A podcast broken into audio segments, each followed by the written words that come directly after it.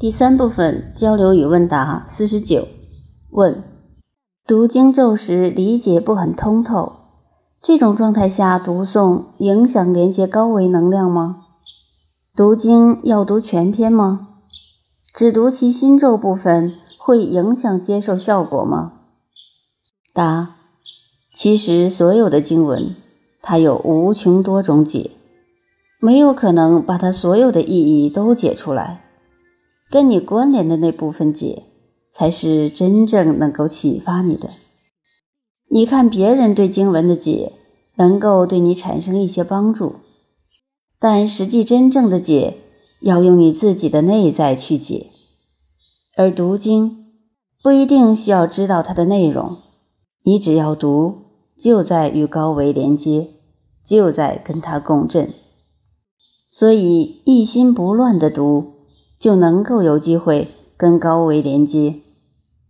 至于读全篇还是读部分的咒，那是因人而异的，或因你自己内在的法门，或因你的师傅，因你的修行的特殊性。不同的法门对读经有不同的要求，有不同的规矩。你在哪个体系，就按哪个体系的规矩去做。五十问。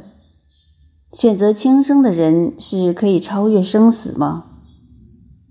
答：实际上，有的时候人不怕死，但是怕生不如死。因为当生不如死的时候，他的能量在急剧的往下掉。但是还有一个是，当他选择轻生的时候，是什么样的心理状态？如果他处在极度的自我否定的生命状态时，他整个的生命状态进入了最低谷，所以轻生在整个生命体系里面并不可取，因为我们生命的整个过程相当于我们在考场上，在考场上每一分每一秒都有它的价值。